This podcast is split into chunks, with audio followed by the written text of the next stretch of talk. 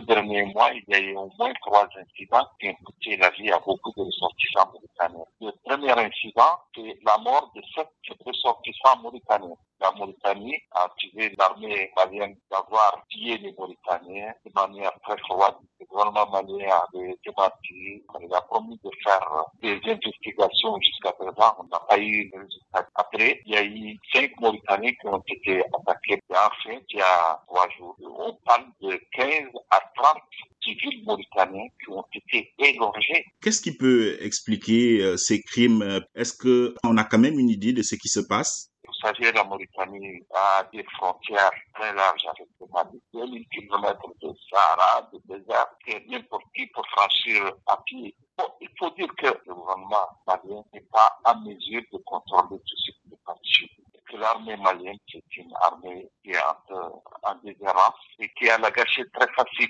Ils ont l'habitude de, faire beaucoup de bavures. Je crois aussi que la pression des groupes djihadistes est devenue très forte, surtout après l'annonce du retrait de la force Barkhane française.